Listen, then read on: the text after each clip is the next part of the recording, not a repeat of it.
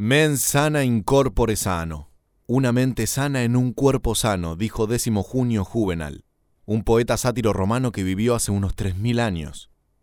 Pero, ¿qué quiso decir con esto? Dentro de la cultura romana se le daba mucho valor e importancia a la formación atlética y espiritual del individuo, o podríamos decir mente, cuerpo y alma. Por lo tanto, el valor de la formación atlética de un ciudadano era mucho mayor que al de ahora. ¿Pero por qué? Actualmente nuestra cultura está atravesada por nuevos ideales que promueven la autoaceptación, la no discriminación, la inclusión y la diversidad ya sea de género, cultural o intelectual. Entonces, en términos culturales, podríamos hablar de un avance como sociedad. Sin embargo, en la faceta salud no se ve una mejora a nivel individuo. De hecho, bajo la premisa de aceptarse tal cual uno es, muchas personas no tienen en consideración el cuidado de su salud. Y no me refiero a lo estético en absoluto, ya que eso es una apreciación cultural. Hablo específicamente de nuestra salud, el funcionamiento de nuestro cuerpo y su desarrollo. Y para hablar de esto, es inevitable no hablar del ejercicio físico, la mejor herramienta que tiene el ser humano para potenciarse. Y no exagero, realizar actividad física beneficia mucho más que nuestra musculatura. Podríamos decir que beneficia nuestro ser, mente, cuerpo y alma. Porque, querramos o no, estamos diseñados para movernos. Entonces, ¿por qué no hacerlo?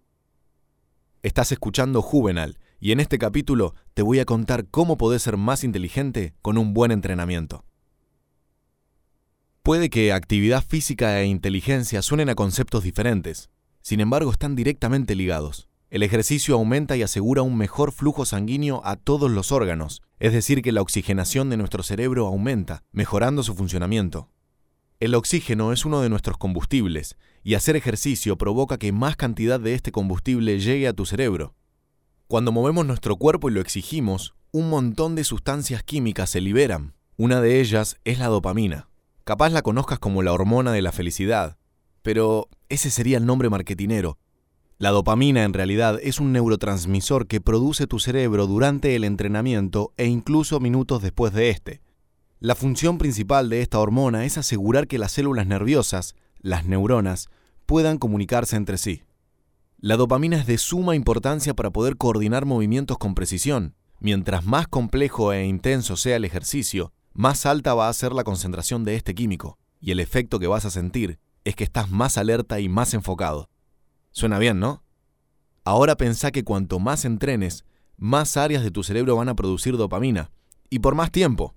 Esto te va a ayudar a ser más receptivo y a aumentar tu concentración y precisión. Es increíble, todo está conectado en nuestro cuerpo. Pensás que solo estás moviendo un músculo y también estás aumentando tu capacidad de memoria. Sí, también podés mejorar eso entrenando. Los músculos no son solo tejidos fibrosos que consumen energía. La musculatura misma es un órgano que también produce sustancias. Una de ellas es la proteína BDNF que son las siglas en inglés de factor neurotrófico derivado del cerebro. El nombre es bastante complicado, pero lo que nos importa es lo que hace. Esta proteína es la que se necesita para formar nuevas neuronas y sinapsis en el cerebro.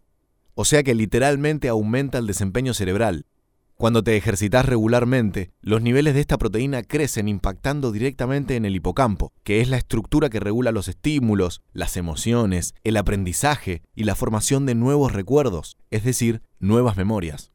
Todo esto es posible gracias a los vasos sanguíneos que se encargan de todo este intercambio de transmisores entre el cerebro y los músculos. Pero no son los únicos protagonistas. Los nervios juegan un rol crucial, ya que distribuyen los estímulos emitidos por el cerebro a los músculos y así dan la señal para la contracción. La intensidad y complejidad de un ejercicio va a determinar el desempeño de tu cerebro. Algunos movimientos como correr son muy complejos, pero están casi automatizados. La mayor responsable de nuestros movimientos es la corteza motora ubicada en nuestro cerebro. Mientras más potente es el movimiento, más pulso se transmite a los músculos, y mientras más músculos necesitan ser movidos al mismo tiempo, es más lo que el cerebro tiene que coordinar. A medida que se complejiza todo, la corteza motora necesita la ayuda de otras regiones del cerebro, por lo que tienen que crearse nuevas conexiones. En algunos movimientos hasta 600 músculos son contraídos al mismo tiempo. Uno no se da cuenta, Pero cuando realizamos movimientos rápidos, potentes y complejos, estamos literalmente desafiando al cerebro a poder llevarlos a cabo. Y hay secuencias de movimiento que son obras maestras de tu cabeza. Lo mejor de todo esto es que tu cerebro aprende de estas nuevas conexiones y esfuerzos que tiene que hacer con cada repetición. Por eso cuando recién querés aprender un movimiento te cuesta tanto. Pero después de hacerlo muchas veces se vuelve fácil y hasta casi automático. Pero no es que te acostumbraste a hacerlo, es que aprendiste. Aumentaste tu potencia mental.